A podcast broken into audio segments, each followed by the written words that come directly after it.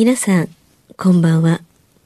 歌う階段女、日月陽子です。怪奇レスラーならぬ怪談大好きプロレスラー、松山勘十郎です。階段を集めて47年。怪異収集家の木原博勝です。この番組は、オカルト番組でも、心霊番組でもありません。怪異収集家である作家の木原博勝さんが、実際に直接取材した実話怪談を語ります。日本で唯一の怪談専門ラジオ番組です。木原さんといえばあの今や伝説の実話怪談本、新耳袋シリーズの作者でもおなじみですよね。他にも、うずしお怪談やつくも怪談といったヒットシリーズも出版されてますよね。その木原さんによるこの世のものではない話、もののけの話、不可思議な話といった実話怪談を季節に関係なく毎週聞くことができるなんて、怪談マニアにとっては夢のような話ですよね。夢どころか悪夢よりも素晴らしいことですよ。それでは、あなたが最後まで無事にお聞きできることを祈ってます。怖い水曜日、存分に味わってください。皆さん、買ってますか？買ってくれてますか？買ってますよね。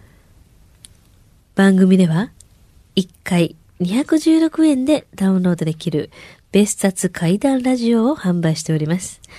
番組はもちろん書籍やイベントでも今まで詳しく語らなかった。いや、語れなかった木原博勝のここだけでしか聞くことのできないとっておきの話をメインにして毎週アップしております。それともう一つ。怪談ラジオ怖い水曜日の前身番組である幻の深夜ラジオ真夜中の回全8回と怪談ラジオ怖い火曜日全26回も毎週1本ずつ324円で順次販売しています。以前階段の部分だけは配信していましたが、えーもうこれも廃盤となってしまっていますので、え今回新たに BGM も加え、オープニングエンディング、日月松役マナのオカルトークからジングルまで、昔のね、放送当時のまんま、えー、幻の8回と幻の26回、完全版で復刻します。これがね、珍しい話きっとしてるはずなんですよ。まだ聞いたことがない。この番組はそもそもどっからスタートしたんや、みたいな言うあなた、この機会にぜひ、買うべきです。はいえー詳しくはですね、ラジオ関西のホームページを見てください。ちょっとね、あのーめんどくさい、あの、手続きいりますけれども、それだけの価値があるありますという番組だったりしますので、ぜひ必ずございます。手続きも慣れちゃえば大丈夫だよ。はいうん。はい。はい。ということでね、お便りまだまだ来てますので、はい今日はかんちゃんに読んでもらおうかな毎回あ。りがとうございます。はい。はいでは、こちらで、えーご紹介させていただきます。さあ、どんなの読まれるんでしょう？ラジオネーム、正岡さんからのお便りです。はあえー24歳男性の方でございます。こんばんは。現在、祖父母宅で、6月から住み込みで農業を手伝っていますあ。ら、素晴らしい。うん。3週間ほど前のことです。就寝しようと思い、照明器具まで近づき、紐を下に引っ張り、部屋の電気を消したその瞬間、パキッという木がきしむ音にしては大きな音が、暗闇で立っている私の前方の天井から聞こえました。うんえ？と思いましたが、暗闇の中で振り返り、CTR 布団に入りました。ん。そして、部屋の中央に背を向ける形で横向きになり、体の右半身を下にして、目を閉じた瞬間、ん。私が背を向けている方の壁際にある高さ110センチほどの棚を数センチほど持ち上げて落とすような大きな音が部屋に響き、棚を、うん。まだ床についたばかりで、意識もはっきりしていた私は、とにかく驚きました。驚きすぎて声も出ず、瞬間、かけていた布団を顔半分まで手繰り寄せ、そのまま硬直してしまいました。心拍も上がり、頭の中は急なことで混乱状態。そんな私に追い打ちをかけるように、得体の知れないものが急に両頬を触ってきました。それはほんの少し弾力があり、とても冷たい手のひらのようでした。両手で挟み込むように、ぷにっぷにっと何度も頬を触られ、その時、枕にくっついているはずの右頬にも触られている感覚ははっきりとありました。お素晴らしい。えー枕と顔の間に手を滑り込ませてきたような感覚はなく、どの方向から近づいてきたかもわからず、気配もなかったと思います。冷たい冷たいなんだこれと思いながらも、体は硬直させているので、触られ続けました。そうして15秒から20秒ほど触られ、さすがにもう無理限界だと思った瞬間、パッと感覚がなくなり、解放されました。怖かったのでそのまま動けず、まして心臓バクバクの状態で寝ることもできなかったので、20分以上じっとしていたのですが、二部屋先の寝室で起きていた、えー祖母に今の体験を話しましたが、わからないと言われ、結局明け方になるまで部屋に戻れず、今でテレビを見て時間を潰して、明るくなってから自室に戻って寝ました。それ以来これといって何にも起こってはいません。というお話なんですけどね。ええ話ですね。ええ話いただきました。ですね。正岡さん。あのーはい原因もい意味もよくわからずやってきて、はいそのまんま終わったおかげで逆に何もわからないって、はいはい。あのー私の、私の好むところだったりするんですけど、はい多くのあのリスナーの方、あのーまあ、いわ、通俗的に言うかどうか、あの、ちょっとなんですが、はいあのーキキックがないというか、怖いビジョン何にもないやんか、みたいに思われがちですけど、あの、ほとんどの体験って、こういうわけのわからなさだと思うんですよ。でもね、人から聞こうが紙で読んでもつまらないと思うが、それはもちろん、あの、皆様のご自由なんですが、一つ言えますが、言えると思うんですけど、一人でほんまに自分の部屋でこんなことが起こったら、怖いですよ。そりゃそうですよ。はい。うん。あのーちょっとね、これ、面白いのが、あの、おおむねの階段が求めるエレメントというのが全部、ある、ある程度ほとんど入っている上に、あのー不足なく入っているので、うん。ああまあ、基本的に突っ込むところがあんまりなかったりする、いいか、いいお手紙だなと思うんです。あの、確認作業もやっているし、その、ほっぺたに手のひらがついて、しかも温度が、の感覚から、冷たい。ね、うん横向いてるんやったら枕がほっぺたについてますよねと言いたくなるところに、うん。あの、手が入ってきてるけど、あの、感覚はあるのに枕とほっぺたの間に手を突っ込まれてるという感覚はないっていう感じ。それをちゃんと自分でも分かってるそう。だから、あのー全く何もないところと、枕とくっついててるところに、両方ともペチペチとやらんかのごとく、こう、あの、触られてるという感触をちゃんと感じておられるというのが、まあ非常にいいですね。で、えーこういうものってつまりどういうことなんですかと言われても、わからないものはわかりませんと、素直に答えるだけの話そうですね。言うし、そう言うしかないですよね。ではある。はいうんはいあの、ね、何に、何でもかんでも理由をつけて、あと私はここにいるよという存在を証明してるんですよねって、そんなことあるか、必ずしもっていうふうに。ですね。うん。いや、正岡さん、今回の体験談、木原さんからもですね、あの、良い評価いただけておりますので、まはいはい。また、あの、他の方からの体験談、また続々お待ちしておりますので、うん。じゃあねぜひよろしく。はいいや、ちょっと、あの、いつもならお題をいただくところなんですけれども、はい実はこのね、ほっぺたをペチペチというところに、あの、触れるものがあったので、今日、僕の話、僕からの話聞いてくださいな。はい。はい、どうぞ。実は先週放送した話と関わりがあります。はい。うんあの、先週髪の毛の伸びるお人形の話しましたよね。はいはい。うん、この持ち主、譲ってくださった、あのーおばさんがね、とても得意な面白い能力を持ってる方で、はい。まああのー何度もこの番組だとか別冊の方の階段のラジオでも、まあ、いずれ話したか過去に話したことあるかもわかりませんけども、はいえー何らかの形で、あのー職業にしようがしてまいが、あのー特殊な能力で何か人のお役に立てればと思う人って看板出してませんみたいな話をしたことがあります。人に分かるように。要するにその、占いやってますみたいなような、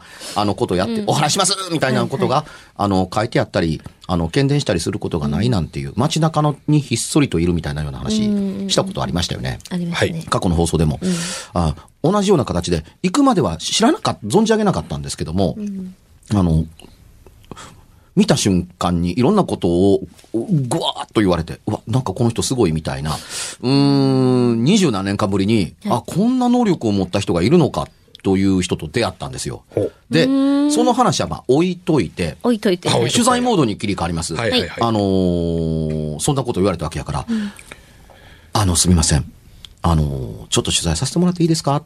人形の話の取材をさ散々終えた、お始まる前に、はい。その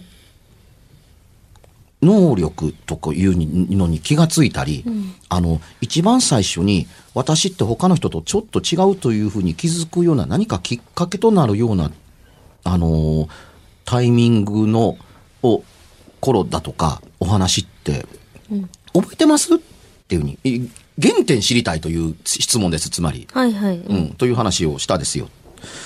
うん。5歳の時でした。と、はっきりと答えが返ってきたんです。うん。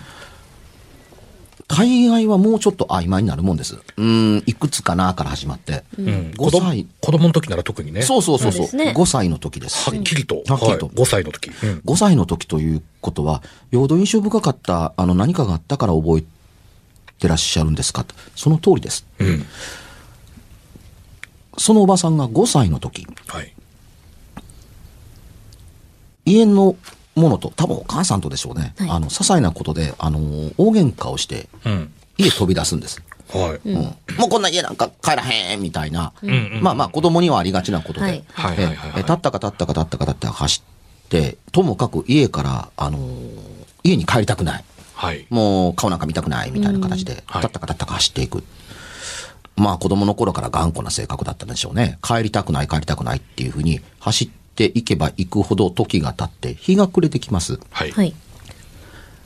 昔の話なので、うん。まあ、相当昔なんですよ。はいあの、40年以上も前の話で、はいもちろん都会ではないので、はいえ、あの、日が暮れると明かりが何にもないから、日が暮れるととともに闇がどんどん迫ってくる。ですよね。はい。あんまり暗くなってくると、うわ、もう家どうやって帰ろうん。う。暗くて目印がだんだんわからなくなってくるし、でも気持ちはまだ帰りたくないしと思っている中で、ふっと気がついたのが、神社の前、立ち止まったのが、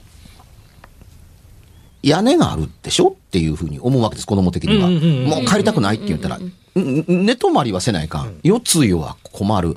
雨でも降ってきたらなどという心配があったりすると、あ、神社さんや。鳥居があるから。うん。あ、神社さんに行ったら寝れるわ。たったたったたった三門、三門というか鳥居をくぐって中入っていくと、神社なんて明かりもっとありません。大きい神社でもないので、明かりなんか全然ありませんから、真っ暗です。あのーまあ、鎮守の森に参道囲まれてますからね。真っ暗な中走ってる向こうの中に、向こうの先に、はい。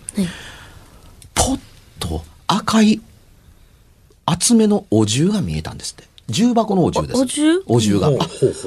お重がある。お重が見えた。たたたたたはいたたと言ったら、その、神社の、あのーね、神社の上には、あのー本霊鈴って言うんですけども、ガラガラガランと鳴らすうんありますね鈴のこと。あれ、はいはいはい本、本霊鈴って言うんですけど、本霊鈴の紐が垂れ下がっているであろう、向こうに真っ暗なので鈴見えないんですよ、紐も。真っ暗な中に赤いお重だけがともかく見えたんです。ほう。きっとね、あの、最初わからなかったけど、近づいてきた時に、お重だけが見えたのは、私お腹が空いてたからだと思うんです。お重の中って食べ物が入ってるのこと、ことぐらい。ねうん、うん子供でも知ってるから。ねうんあ、お重がある。たたたたたお重だって。トントントンとちょっと階段を登って、パカッと開けたら、湯気が出ている赤飯がパンパンに入ってるんです。へえ。あ、お赤飯や。うん。お腹が空いているから、多分それだけが目に入ったんだと思うし、ん他に何があっても多分もう、あ、お重やっていうとこしか行ってなかったところへ開けたらお赤飯です。はいはい。あ、お赤飯や。パクパクパクパクパクパクってペロリと平らげた。食べうん、全部食べた。美味しい。わあ、美味しい。こんな美味しいお赤飯食べたことがない。お腹空いてますからね。うん。うん。で、お腹が空いてたところに満腹になって体があったもん、温まってたもんだから、うーん、眠い、家に帰りたくないもんだから、そのまま階段に座り込んで食べきった後、パタッと横になって、うん。はい。スースーと寝ちゃった。寝ちゃったんです。うんあちょっと起き起きなさいちょっとあんたっていうふうに揺すられるように、ふっと目が覚めたら、もう、明け方なんです。ほう。あ、な、なに、んん何？って言うの来たら、何やない？って。あんたどこの子？ほう。え、ど、どこの子って言う言ってる自分のすすぐ横に、うんはい。女の人の足のがプラーンとぶら下がって宙を浮いてる。うん。あのね、首なんてつるもんやないよって。首つったらね、後が大変。気の毒やと思った。鼻水が膝の下までターッと垂れてて、もう口、目から涙、口からよだれ、もう下から出るものは全部ザーッと出てるっていうところの、の超上の階段で揺り起こされてるの。あんたどこの子って、もう目の前に、うん。えー、多分ね、16、7ぐらいの女の子がうん首つってるんですよ。呆然としてる。どこの子って、あっと、あっと、あっと気がついて、えあの、ああの、で自分の住所を言うて、名前を言うてて、うん。な大人が、あの、連れて帰ってくれた。多分ね、朝の神社の参拝に行った時に、もう、鳥をくぐったら、本霊鈴に、あの、ひく、首つってるんで、すぐに分かってたーっと言ったら、なんと横で子供が寝てるから起こされたんだと思いますっていうふうに。で、お重が見えたっていうのって、お重って普通、風呂敷に包むでしょ？うんそうですね。。多分ね、風呂敷、その人覚えてないんですけど、風呂敷で首つったんだと思うんです。風呂敷を本霊鈴に結びつけて、つけて、賽銭箱が横倒しになってたっていうから、賽銭箱を立ててその上に乗って、風呂敷包みで首をつったって。だから、子供にとっては、他のものが見えへんかったのが不思議なぐらいなんですけど、はい。あのー、風呂敷で包んでないから、お重がパッと目に入ったんですね。で、えー家に帰って、あのーこの子、あ、あどうした？一晩もって言ったら、あのーまあ、かっかくしかじかで、あのーうん神、神社でこうでっていうのを裏付けるからに連れてきた人が、この子を、あのー首つった神神社の境内で寝てたら、で、そこで首つられて、この子そのまま寝てたんですわ、みたいなことを言われてて。あ、そうですか。ありがとうございました。むつ娘連れて帰ってきてくださってありがとう。みたいな話をした。行方不明か思ってるもんね。うん。そうやな、一晩あの、それから2、わけや3日してから、あの、この亡くなった娘さんのご両親が挨拶に来るんです。ほう。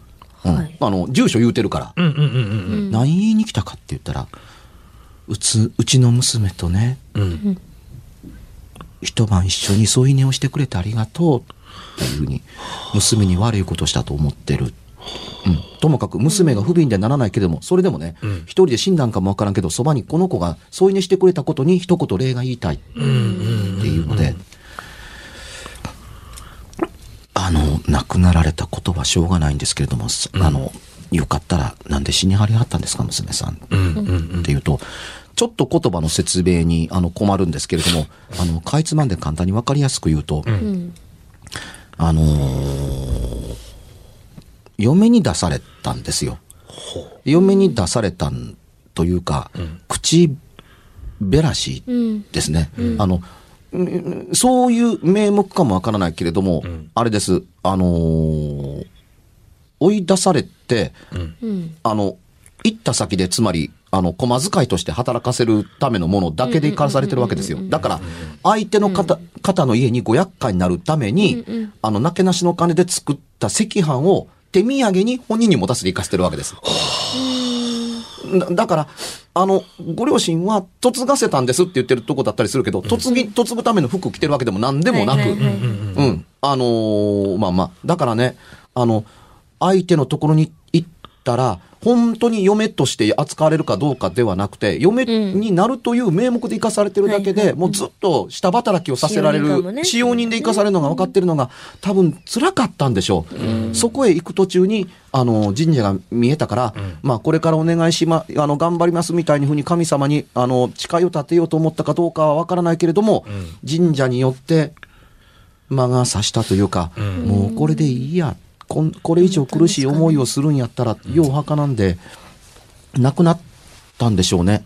あの田舎といっても都会の近郊になりつつある今の日本からすると、こんな昔の田舎の話なんてちょっと分かりにくいかもわからないですけども、あの、そういう話を話す方も話す方だし、受け入れる方も受け入れる方も、なるほどというふうに納得があるんですから、そういうことができた時代と土地だったんでしょう。うん。さて、あのー偶然とはいえうちの娘が添い寝してたんだっていうところはここまで。はい。でね、親から言われます。あんた見えへんかったの？うん見えへんかった。真っ暗な中でお嬢しか見えへんかった。うんうん。そばに、そんなすぐそばにいておかしいと思わへんかった。え起きひんかったの？一回も。うん。一回も起きひんかったけど、お腹いっぱいで気持ちが良かったから。うん。あ、でもねっていうに、寝てる間中、うん。これがさっきのお便りと同じです。うんうんほっぺたを誰かがね、なぜなぜするように触るんで、うん。うん。触らんといて。うん、うん、うち眠いから。お、ほっといて。触らんといてっていう、2、3回手で払いのけた記憶がある。ほっぺたを触るから。うん。足ではないんですって。で、まあ、足やったら届いてることになるわけやから、あの、届くわけがない。その、まあ再銭箱を縦にして、プラーンってなってますからねプラーンとなってるうんうん再銭箱を蹴飛ばされているので、うんうんうん。あの、手ではなかった、あの、足ではなか足ではない。触れてた、触れてるわけで、もっと高いところに足ぶら下がってます。うん。うん。うん。だから払いのけた記憶がうっすらとある。うん。それがね、その両親が訪ねてきてくれた晩のこと。うん。両親も、あの、娘の言ってたことがほんまかどうかがよくわからなかったことが、あの、亡くなられた娘さんの両親が来たことで、一応、辻褄が、の、が、の話が、まあ、ピタリは立って、あ、そんなことがあったんかいな、みたいなことがあった晩のこと。うん。寝ているその、現在のおばさんの枕元に、あの、亡くなられた、あのー女の人が立って、まあ、しまあ、少女です、今で言ったらもう16、7の子が、枕元に立ってというか座ってて、はい。これから私があんたを守る。あんたをずっと守ってるから。え？私がずっと守るからね。みたいなことを延々と繰り返すんです。ずっと夢枕で私があんたを守ると言い続けて言い続けて。うんうん。それから、この力が授かりました。うん。あのーそのまさんが僕を見て、あの、なんて言うたかは、まあ、ちょっと置いとくする中で、言っときます、言っときますけど、初対面ですからね。ええそのおばさんが、あのー僕を見て、5分経ったか経ってないかうちに、その正面同士に座って、僕の話題に切り替わったという意味ですけど、あの人形の話で言ってますから、ええうん。5分も経たないうちに、あなた機械をよく壊すでしょ。うん。え？あなた、よくき機械に不具合起こすでしょ？みたいなことを言われて、うんうん。え、ええ、まあ、みたいな話をやってる最中に、ガラガラっと、その、今の戸が開いて、お母ちゃん、台所の電気が急に使えへんようになった。うん。え？ってたおばさんが立ち上がって行ったら、あのー後についてったんですけどね、スイッチをオンにすると蛍光灯つくんですよ。ん。蛍光灯ついた、ついて、3、4秒したらパッと消えるんです。うん。で、そのスイッチオフにするでしょ？もう一回つけるとつくんですよ。はい。3、4秒したら消えるんです。普通消え、スイッチ入れてもつかなくなるならわかるんですけど、ええスイッチ入れたら一旦はつくのに、はい点滅することなくパッと消えるっていうふうに、さっきまでこんなことなかったよね？っていうね、あったらお料理できひんやんかっていう。うんあの、夕方に行ったので、はいうん、昼ご飯作られへんでしょって、そうやん、台所の電気ですからね。うん。で、くるっとこっちを見て、そのおばさんが、あなたが壊したのね。みたいに、ことも投げに、うん。で、僕らが来た時にはお茶を何度も入れてくれてるので、ええ。あの、電気ついてたんですよ。それがね、あなたよく機械壊すでしょって言われた途端に、あの、台所の電気が、あの、壊れてなくなってて、ああなたが壊したでしょっていうふうに、きっと帰ったら治るわねって言われて、で、実際に帰ったああと、報告してくれませんかっていうふうにお話しして、帰ったら、あの、写真が届くんですよ。あれなんで写真やろうと思ったら、僕が帰ったら元に戻るどころか、あのー僕が帰ったら、あと、あの、円形の蛍光灯なんですけど、はいあのースジャックの部分、ソケットの部分、はいあの丸い蛍光灯のね、うん、を、の、を中心に両脇真っ暗になって、蛍光灯死んでました。あら。うん。あの、これも写真撮ってあるんですけどね。うん。ああ、こんなことがあるもんやなと思って。そ、そ、それは、要するにその、そんな話がバンバン出た後やったりする、いろんなことが出た後だったりするうちの、こんごくごく一部の1話だけだったりしますけど、こんなことがあるから、すいません、それいつからそんなことができるようになったんですか？っていうと、5歳の時に首をつった女の人のそばに、一晩中添い寝した後、その人が夢枕に現れて、私はあなたが守る。ここのその方自身も言ってます。これが私を守ることとどういうことが関係あるのかなと。うん。うん。ただし、あの、これのおかげでいろんな人が見えるようになったけれども、むやみには見ません。職業には職業にするつもりはありません。ただ、あの、人捨てで訪ねてきはった人が、珍しがって、ええ来はった人に、あの、ご相談に乗ってあげるということがあるだけですっていうふうに。ああ、世の中にま、まだこんな人がおるのかっていうふうに、本業にせず、うん。うん、あの、自らそういうことができるということを口にすることもなく、ただ、あなたこういうことした方がいいわよ、あなたこうでしょ、今こうなってるよね、こんな風になるから、こういう風にした方がええよ。っていうアドバイスやってるうちに、口づてに広がって、その方が持っていたのが、おばあちゃんから譲り受けた髪の毛の伸びる人形だったという。う。前回、うんまるで前編、今回後編のようなお話でした。そうですね。それがね、先ほどのお話で、ほっぺたに手を当てるというところで、ふっとスイッチが入りました。はいま。たお便りから、こう、ですねあのう、ん岸君も繋がっていたという、はい、繋げられたというか、不思議なは話も聞けたしい。、ね。今夜はいかがでしたでしょうか？何もなければいいんですが。え？ちょっと、あなたの城、誰ですか？番組では、お便りや感想のほか、あなたが体験した怖い話や、あなたが聞いた身近な人の不思議な体験、また、怖い写真や、曰く因縁のあるものなどもお待ちしています。メールの宛先は、階段アットマーク jocr.jp、k-a-i-d-a-n アットマーク jocr.jp。ファックスは078-361-0005、078-361-0005。おはがきは郵便番号650-8580、ラジオ関西、階段ラジオ、怖い水曜日まで。ぜひ、本物の怖い話を私に教えてください。お相手は、歌う階段女、日月陽子と、怪談大好きプロレスラー、松山勘十郎と、そして階段を集めて47年、木原博一でした。それではまた来週、お耳にかかりましょう。この一週間、あなたが無事でありますように。